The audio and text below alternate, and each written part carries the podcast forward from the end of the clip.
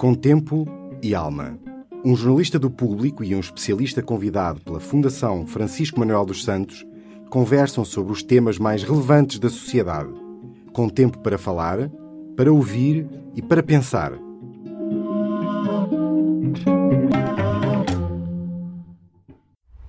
Eu não conhecia ninguém em Portugal, mas prometeram as mesmas condições que dou na Alemanha. Eu nunca me arrependi. Nunca me arrependi de sair para, para a França, nem para a Austrália. Mas isto também não há assim muitas oportunidades para os nossos filhos. É pensar neles que nós tomamos as decisões. O meu nome é Joana Gurjão Henriques, sou jornalista de Sociedade do Público e hoje tenho comigo o sociólogo João Peixoto, do Instituto Superior de Economia e Gestão, e o geógrafo Jorge Malheiros, do Instituto de Geografia e Ornamento do Território. Hoje vamos falar sobre o estudo que acaba de ser lançado pela Fundação Francisco Manuel dos Santos, Migrações e Sustentabilidade Demográfica, Perspectivas de Evolução da Sociedade e Economia Portuguesas. Foi coordenado pelo sociólogo João Peixoto e uma das grandes conclusões é que precisamos de mais imigrantes e de menos emigrantes.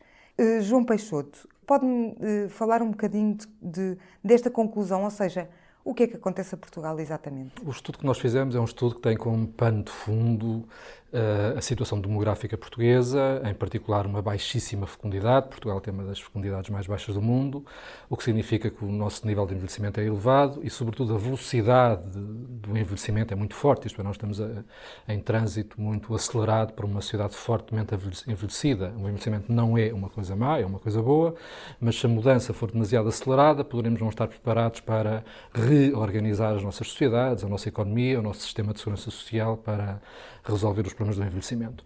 E o, fiz, o estudo que fizemos é, é, um estudo onde tentámos simular o que pode acontecer a Portugal se se mantiverem estes muito baixos níveis de fecundidade e quais é que são as alternativas para que os cenários mais gravosos não, não aconteçam.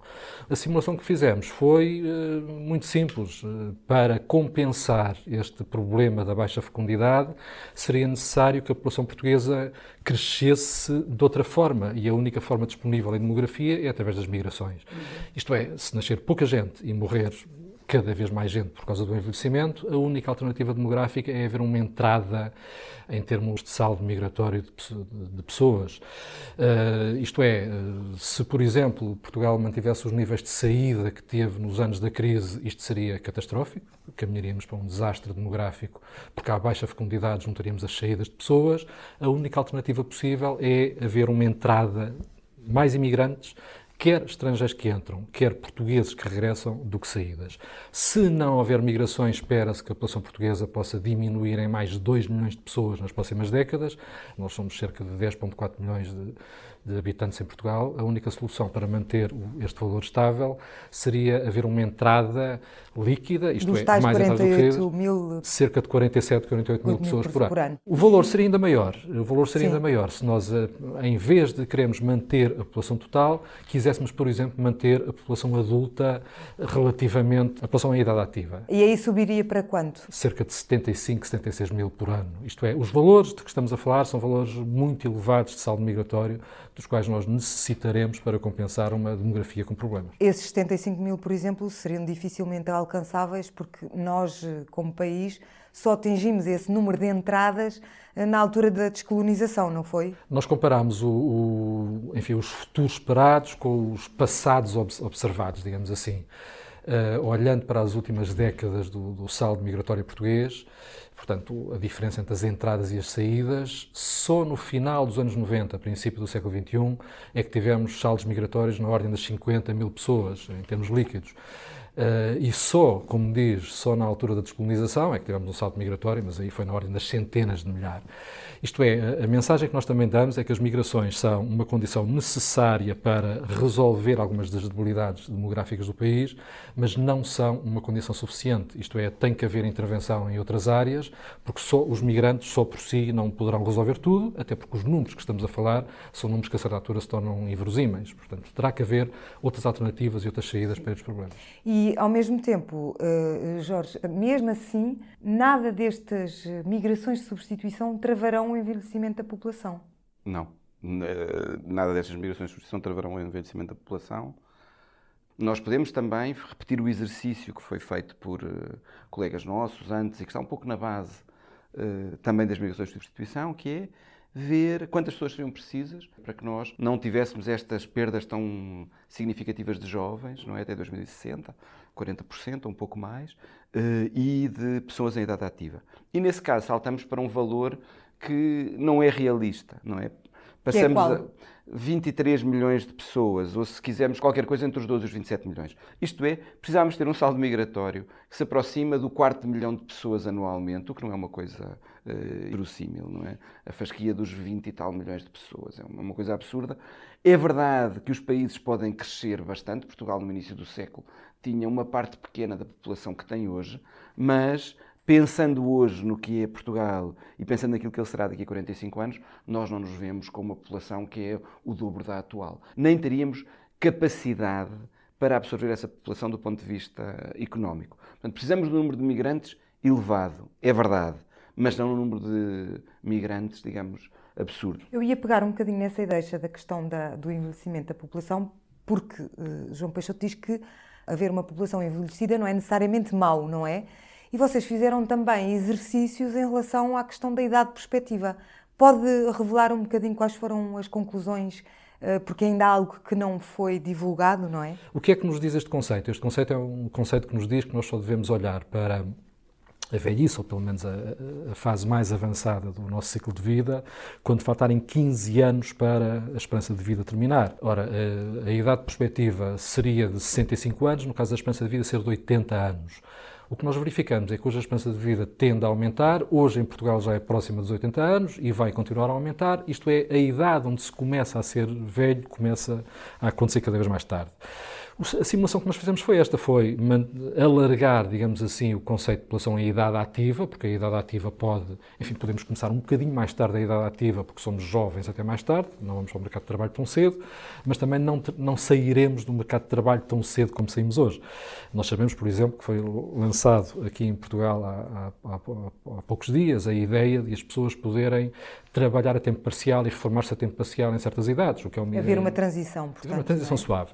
Isto é, hoje, se nós tivermos, tivermos 64, 65 anos, tivermos saúde, se tivermos qualidade de vida e se tivermos um trabalho compensador e recompensador, é normal que o queiramos continuar a fazer. E há, cada vez mais pessoas continuam a trabalhar de várias maneiras, de formas mais suaves, a tempo parcial ou outra. Pronto, o ensaio que nós fizemos foi, então, se nós contarmos com essa reserva potencial de população ativa, portanto, as pessoas que ficam no mercado de trabalho sob várias modalidades até mais tarde, será que isso permitirá ou não resolver o problema? E mais uma vez a resposta é não. Isto é, se pusermos todos os adultos a trabalhar, as taxas de atividade levadas ao limite, nós adiaríamos o nosso problema de demográfico, mas não o resolveríamos estruturalmente. Isto é, em qualquer caso, são necessárias migrações de substituição.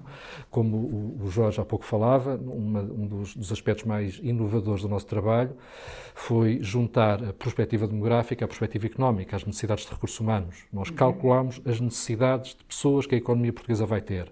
A questão Exato. da perspectiva não resolveria a questão Não resolveria, exato. E por isso mesmo agora, se calhar seria interessante o, o Jorge falar um bocadinho de para onde é que seriam mais necessárias estas migrações de substituição. Fale-me um bocadinho então destas conclusões que, a que vocês chegam. Nós, quando eh, olhamos para as necessidades de recursos humanos, portanto, de emprego, digamos assim, aquilo que vimos e era expectável é que, eh, com uma evolução, digamos, normal da economia, baseada nas transformações eh, que estão ligadas ao progresso, por exemplo, tecnológico, as necessidades da economia, note, em recursos humanos menos qualificados vão diminuir. Portanto, nós temos uma expectativa de que no futuro precisemos de um número substancialmente menor de pessoas com baixa qualificação. As, as, pessoas com qualificação intermédia vão aumentar um pouco e as pessoas com qualificação superior vão aumentar bastante mais. Agora, como é que isso se relaciona com as migrações? E disse bem que nós vamos ter, se calhar, necessidades polarizadas de migrantes, porque elas centram-se mais nos menos qualificados e mais ainda nos mais qualificados. Parece ser paradoxal, nós precisarmos de menos pouco qualificados e ainda assim dizermos não, mas vamos precisar de pessoas que vêm de fora, vamos precisar de migrantes, porque nós não vamos conseguir suprir internamente mesmo uma necessidade mais reduzida de pouco qualificados.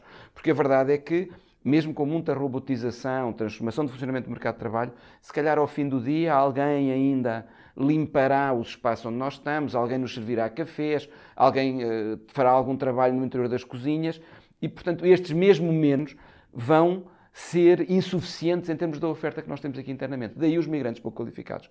Diga tem a ligação, então, de facto, com a, com a população portuguesa estar cada vez mais qualificada, Exatamente. não é? E, portanto, não querer fazer os, os, os, trabalhos menos qualificados. Não só não querer, como nós.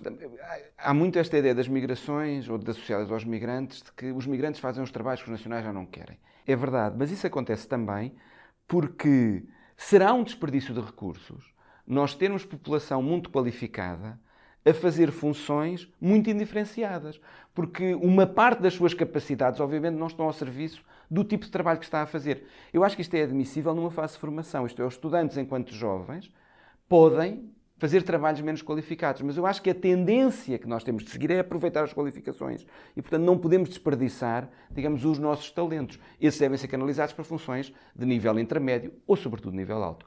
Muito em breve vamos começar a ter necessidade quer de provavelmente fazer regressar algumas das pessoas que infelizmente saíram nos últimos anos, quer a ter de recrutar estrangeiros para as funções mais qualificadas, porque aí sim o déficit será maior. Ou seja, o desemprego vai diminuir eh, e, e vai diminuir consoante as, as, as qualificações exigidas? Eu diria que o desemprego vai diminuir genericamente de resto, estas boas notícias recentes, é? o país anda a passar por uma fase feliz, embora não, nunca é bom nós exagerarmos e pensarmos que isto é uma grande felicidade, porque há 20 e poucos anos atrás passámos um pouco pelo mesmo e depois sabemos o que aconteceu. Portanto, eu acho que a nossa felicidade também deve ser sustentável, como a demografia, a economia, deve ser uma coisa sustentável. O que me parece em relação aos, eh, aos, mais, aos jovens mais qualificados é que eh, eles vão ter mais oportunidades no mercado de trabalho, e que as empresas portuguesas e este tecido de pequenas e médias empresas que nós temos deve também ele próprio transformar-se no sentido de perceber que empregando qualificados isso é um ganho para as próprias empresas, em termos de produtividade, de ganhos potenciais, de geração de lucros. E, portanto, nós precisamos de fazer aqui algumas mudanças. Seria injusto se dissesse que não estão já a acontecer, que acontecem, é verdade, mas têm de ser muito mais generalizadas em termos da capacidade que as empresas portuguesas têm de empregar quer os nossos jovens, quer os qualificados que vão ser necessários eh, e que virão do exterior. Falámos das, da necessidade de migrações de, de substituição em determinadas uh, fatias, digamos assim, das categorias profissionais e em termos regionais. Há diferenças? Que diferenças são estas? Há diferenças. E a necessidade de atração regional de migrantes, desde logo, incorpora aqui uma componente um pouco diferente da, das necessidades a nível nacional, porque quando falamos de regiões, uma parte da necessidade, por exemplo, uma região que está em déficit, pode satisfazer esse déficit com gente que vem de outras regiões portuguesas. Embora, neste caso, fontes tradicionais como o interior, que permitiu no, nas décadas de 60 e um bocadinho de 70, o êxodo, o chamado êxodo rural, que todos aprendemos na escola, hoje já não tem capacidade, não tem gente para alimentar migrações uh, significativas para o, para o litoral. E acontece que as coisas têm, são pesadas do ponto de vista estrutural, faça, faça a redundância. Isto é, o nosso aparelho produtivo está muito concentrado no litoral e, em particular, em determinadas áreas. Aqui na área metropolitana de Lisboa, onde estamos, e no norte litoral. Ao uma vez mais trabalharmos com os economistas as mudanças que podem acontecer a este nível, aquilo que nos deparamos é que, mesmo pensando na transformação de algumas atividades, eh, que estão agora a ter uma dinâmica grande e que podem mantê-la durante algum tempo. O turismo será aqui um exemplo. Eh, ou algumas atividades do ponto de vista tecnológico ou dos serviços intensivos em conhecimento. A verdade é que a forma como as estruturas produtivas estão organizadas faz com que elas se situem muito no litoral. Qual é o resultado? Trabalhando com os diferentes cenários, pode haver algumas alterações nas áreas que vão ter déficits maiores, mas elas são sempre a região de Lisboa, a área metropolitana de Lisboa, o norte litoral e depois o centro litoral, que é uma área com uma forte dinâmica. O, o interior também terá déficit, note-se. Todas as regiões portuguesas terão déficit, com eventual exceção das duas regiões autónomas. Os Açores e a Madeira talvez não. Em 2050 ou 2060, num cenário sim, noutros não. Mas todo o país terá um déficit. Agora, o déficit maior continuará a estar no litoral. Só se mudarmos o modelo produtivo é que o interior terá necessidades mais significativas de pessoas. Em termos absolutos, continuaremos a concentrar-nos por aqui, digamos assim. Brevemente, para acabar, uma das opções seria então transferir alguma da produção para o interior, como se vem sempre, como é sempre aquela velha questão, não é? Não, mas é, é, uma coisa estruturalmente complexa. Mas a verdade, eh, digamos, há aqui uma, uma, declaração em termos de análise, se quisermos, de economia política. O, o sistema que nós temos hoje é um sistema que beneficia claramente com a concentração. Isto é, para as empresas, e se quisermos para os consumidores também, uh, poderem funcionar melhor e terem mais sucesso, as coisas estarem concentradas, uh, têm vantagens.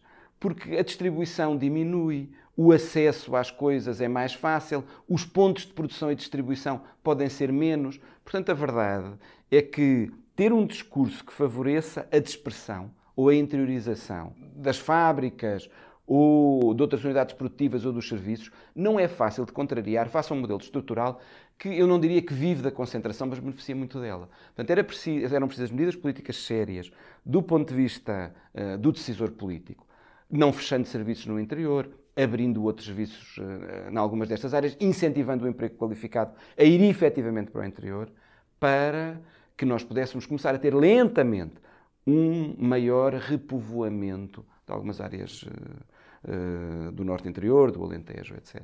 Bom, fechamos então este podcast com a conclusão de que precisamos de mais imigrantes, mais para profissões qualificadas e para baixas qualificações e também mais para Lisboa do que, e Porto, não é? E os, as, as zonas do litoral do que no resto do país, isto tudo em 2060. Obrigada, sociólogo João Peixoto, obrigada, geógrafo uh, Jorge Malheiros. Até à próxima. Com tempo e alma.